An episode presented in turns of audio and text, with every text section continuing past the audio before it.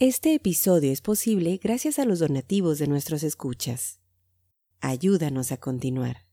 Gracias. Esto es el podcast de historiografía mexicana. Un espacio para la lectura en voz alta, para los libros de historia de México. Conduce Pedro César Beas.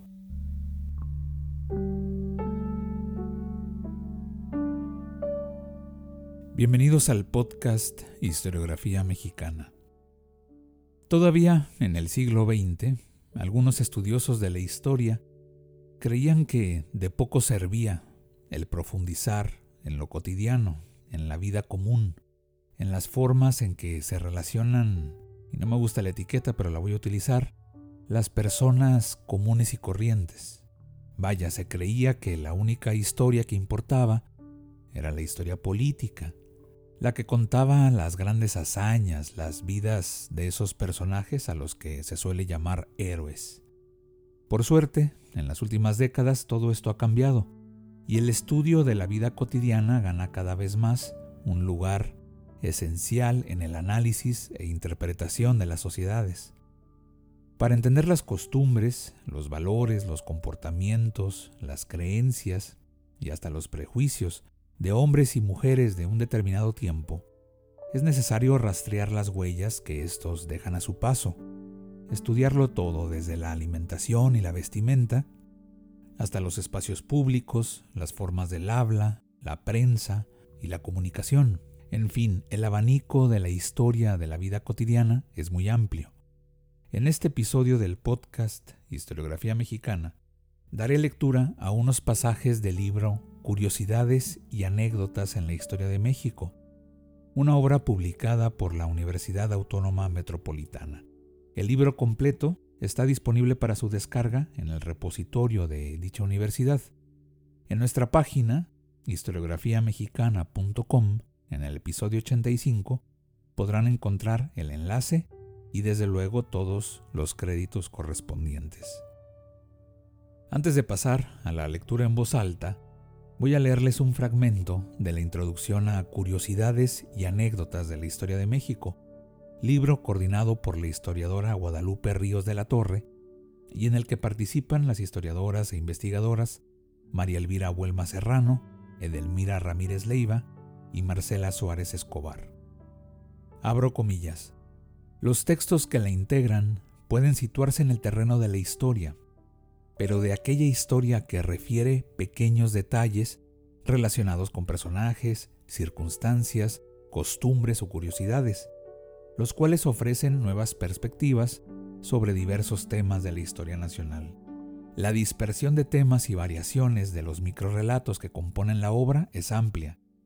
Comprende aspectos biográficos de personas preeminentes, aunque también de individuos anónimos, asuntos relacionados con usos y costumbres así como descripciones de cuestiones que podrían catalogarse de triviales, pero que no dejan de proporcionar información sobre alguna etapa del suceder histórico nacional.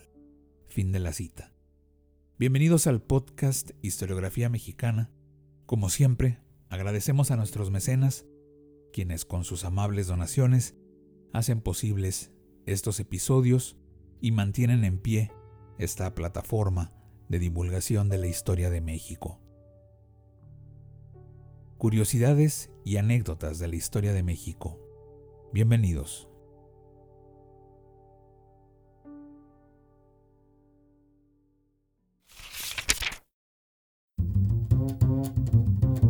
Entre la moralidad y la ciencia.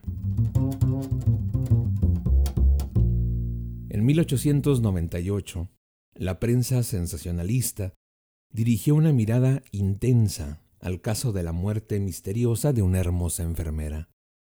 La chica había fallecido en el consultorio de un médico joven con el que mantenía una relación amorosa. Había muerto de una hemorragia incontenible y había sido enterrada con precipitación y sin autopsia. Entre mentiras del sospechoso e investigaciones de la policía, se llegó a la conclusión de que era necesario exhumar el cuerpo de la joven para investigar la enfermedad y causa de muerte. Las exhumaciones no eran comunes, pero no extrañas, y se consideraban higiénicas, pues se bañaban con desinfectante el ataúd y el cadáver. La opinión pública se inquietó por la posibilidad de que el médico, ligado a la ciencia, hubiera tenido acciones inmorales con o contra la fallecida. Por esos tiempos se criticaba mucho a los médicos que se embriagaban, corrompían o escandalizaban. Algunos diarios conservadores tiraron leña al fuego, considerando la inmoralidad producto de la modernidad y ciencia, y denominaron pornografía a las publicaciones médicas. Tal fue el caso de El Imparcial. En la autopsia se descubrió que la señorita había fallecido de una hemorragia ocasionada por un aborto. El médico fue acusado de homicidio y encerrado en la cárcel. Una chela bien fría. La cerveza es la bebida más antigua y difundida en el mundo. En México, a la llegada de los españoles, poca y mala, a diferencia de las otras bebidas establecidas en el gusto novohispano. Pero fue hasta el amanecer del siglo XX cuando la cerveza comenzó el recorrido que la llevaría a ser de consumo popular. No lo era.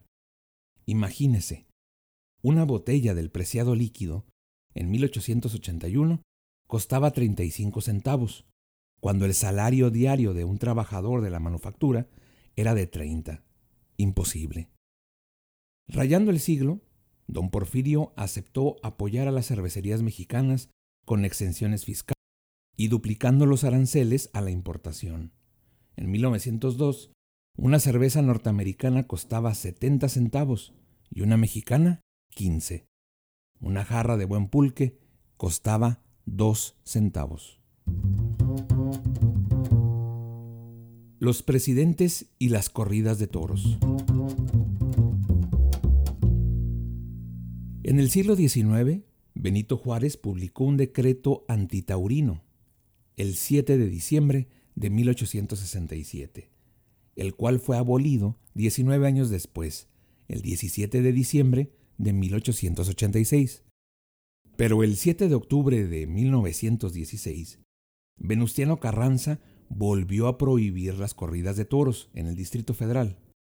En el decreto se aclaraba, se debe despertar en la población sentimientos altruistas, elevando su nivel moral y erradicando los hábitos inveterados que provocan lo contrario. Entre ellos figuran en primer término las corridas de toros, que a la vez ponen en gravísimo riesgo, sin la menor necesidad, la vida de un hombre. Se causan torturas, igualmente sin objeto, a los pobres animales. Además, los toros promueven sentimientos sanguinarios que, por desgracia, han sido baldón en nuestra raza a través de la historia. A ciencia cierta no se sabe si dicha orden se debió a que la consideraba como una actividad brutal, o bien porque de esa manera cobraba la afrenta que había cometido la máxima figura que ha tenido en toda su historia el toreo mexicano, Rodolfo Gaona Jiménez, quien fue amigo del chacal Victoriano Huerta. Los pantalones. Para fines del siglo XIX y principios del XX, la élite porfiriana consideraba que la idea de vestimenta estaba ligada a la civilización. Los liberales en el poder siempre habían considerado necesidad el civilizar al indio. Según eso, pensaban que el uso del calzón de manta era parte de la incivilidad, por lo cual la política indigenista se enfocó al tema de empantalonar a la población masculina indígena. En vísperas del centenario, se pidió el uso forzoso del pantalón y se dijo que beneficiaría a los pobres, pues viéndose obligados a llevarlo, consumirían en su compra lo que antes gastaban en alcohol, ordenad el pantalón obligatorio, siquiera por rubor al qué dirán nuestros huéspedes del centenario. Cuando Ruth visitó la capital, las autoridades regalaron en vísperas de su llegada cinco mil pantalones nuevos para aparentar una riqueza y cultura occidentales. La mayoría de esos obsequios fueron cambiados por alimentos, fallando así el engaño al visitante norteamericano. Los delincuentes, héroes de los pobres. Durante el gobierno de Díaz, el afán por pacificar el país a toda costa fue el pan de todos los días. La dictadura, la desigualdad de la distribución del ingreso, la explotación y la pobreza de la mayoría de la población siempre generaron problemas sociales como huelgas, levantamientos armados, latrocinio y bandidaje. Los ladrones y bandidos, transgresores por excelencia según la élite porfiriana, fueron muy perseguidos y denostados por los sectores aliados al régimen. La prensa conservadora y la aliada a los sectores de poder se dedicó a censurarlos y a difamarlos, pero esto tuvo también consecuencias adversas para la élite porfiriana. Ahora bien, como la recepción de una noticia tiene que ver también con la implicación del individuo con ella, resultó que algunos transgresores adquirieron gran prestigio ante la población, como Santanón, Chucho el Roto y el Chalequero. Un periódico anunciaba, en reñido combate entre rurales y bandidos, perdió la vida el famoso Santana Rodríguez, alias Santanón, azote del estado de Veracruz. La figura de Santana Rodríguez, alias Santanón, aparecía como la de los bandidos que figuran con el carácter de protagonistas en las novelas de Fernández y González, de Johnson Duterrail y otros autores folletinescos. El solo nombre de Santanón producía espasmos de terror en la gente por toda la costa de Veracruz. Se han contado hazañas verdaderamente novelescas del bandolero, a quien en un principio se le quiso dar el tinte de bandido generoso, pues se decía de él lo mismo que se dijo de la no lejana época de Valentín Mancera, que era el azote de los ricos y el amparo de los pobres. A estos no le hacía daño alguno, dice la leyenda, el terrible Mancera, y lo mismo se aseguraba de Santanón. En cambio, ambos eran enemigos irreconciliables de los hombres pudientes, a quienes perseguían hasta despojarlos de sus intereses. Además, de ambos se decía que no derramaban sangre sino en los casos absolutamente indispensables, como cuando en un asalto las víctimas se defendían. De otro modo, ni Mancera ni Santanón, dicen las crónicas, vertían sangre humana menos aún la de los pobres, a quienes por el contrario auxiliaban, proporcionándoles recursos en lugar de robarlos, si se encontraban con caravana de peatones y asémilas en los caminos. Así los pintaba la leyenda que rodea a esa clase de gente, pero en realidad eran bandidos como cualquier otro, asesinos, amantes del pillaje y carentes de sentimientos nobles naturalmente. Licencia para pedir.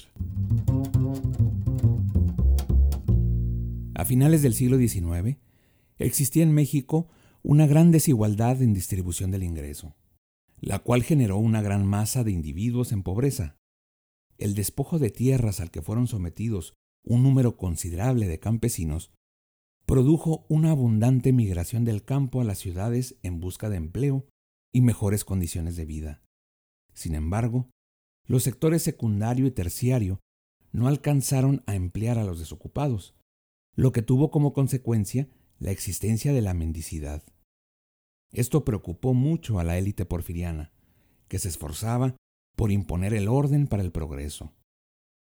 Entre las medidas aplicadas para controlar la mendicidad, se incluyó la distribución de licencias para mendigar, y los periódicos la anunciaron así. Los mendigos en lo sucesivo, las licencias que el gobierno del distrito concede a los mendigos para implorar la caridad pública indicarán la calle o el lugar en que han de permanecer para ese objeto. Esas licencias se expedirán previa certeza de que quien las solicite es persona imposibilitada para el trabajo. Los que no presenten ese documento serán recogidos por la policía para curar los resfriados. A finales del siglo XIX, algunos periódicos proporcionaban a sus lectores distintos tipos de consejos y recetas, entre ellos recetas para curar enfermedades. El diario La Época aconsejaba cinco maneras de curar un resfriado. 1. Bañar los pies en agua caliente, tomando después una buena limonada también caliente. Frótese entonces bien el cuerpo, con una esponja y agua salada, y quédese uno dentro de la casa. 2. Bañar la cara con agua muy caliente cada cinco minutos por espacio de una hora. 3. Tómese por la nariz agua salada caliente cada tres horas. 4. Respire amoníaco. 5. Hágase cuatro horas de ejercicio al aire libre. Pellizcan a las señoritas. Durante el porfiriato existió siempre una preocupación por educar, pues se pensaba que educación y civilización iban de la mano.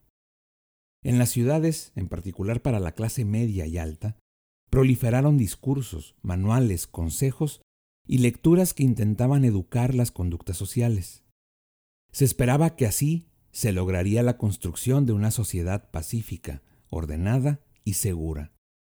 Sin embargo, el proceso de asimilación de la urbanidad no llegó a todos los individuos, sobre todo en las zonas urbanas, donde generalmente los jóvenes escandalizaban con su conducta, empleaban palabras soeces, contaban chistes groseros.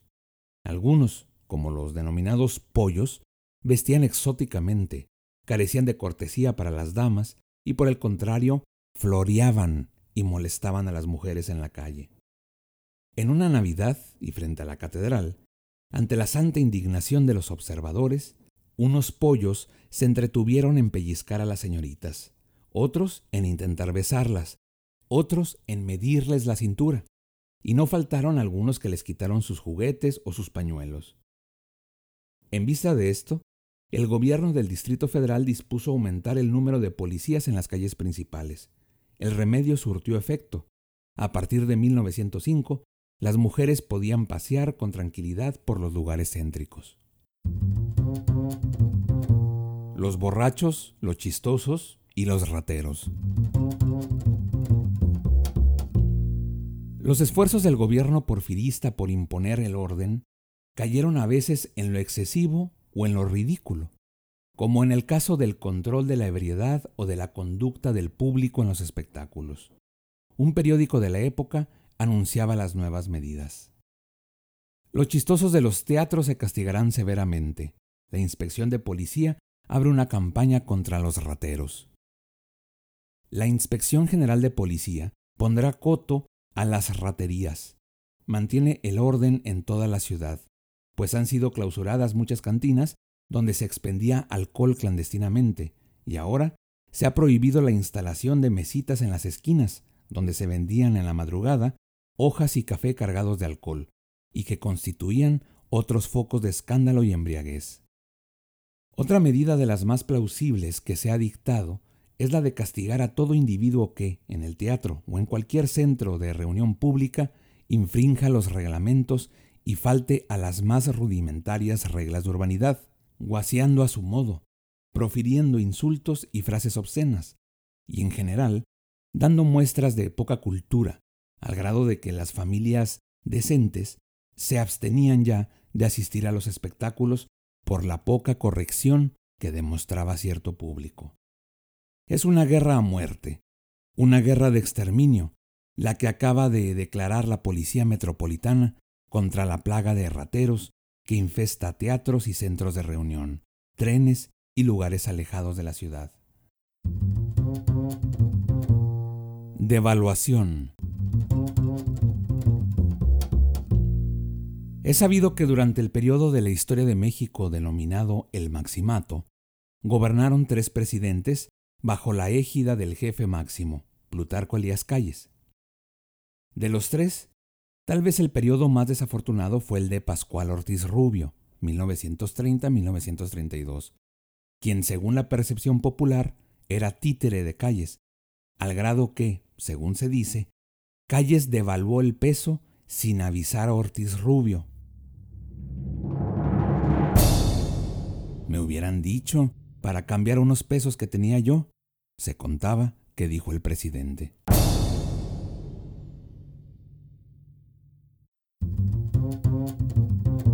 Sobrenombres. En su Nueva Picardía Mexicana, Armando Jiménez recogió una serie de apodos populares con los que la sociedad denominaba a sus presidentes en diversas épocas. Si bien algunos tienen relación con el aspecto físico de los presidentes, otros les fueron asignados por sus costumbres, oficio, adicciones, forma de gobernar, por cuestiones geográficas relacionadas con su lugar de origen o por acontecimientos relevantes de un gobierno en determinados lugares. A continuación, se mencionan algunos de ellos. Porfirio Díaz, Mátalos en caliente, El llorón de Icamole, Don Perfi, Perfidón. Victoriano Huerta, El Beodo Alegre, Chacal. Venustiano Carranza, Barbastenango, Barbas de Chivo. Adolfo de la Huerta, Gorgoritos, presidente de Do de Pecho. Plutarco Elías Calles, El Turco, Comecuras. Pascual Ortiz Rubio, Nopalito. Abelardo L. Rodríguez, Nopalito II. Lázaro Cárdenas, Trompas, El Avión. Manuel Ávila Camacho, Mantecas, Papadas, El Presidente Caballero.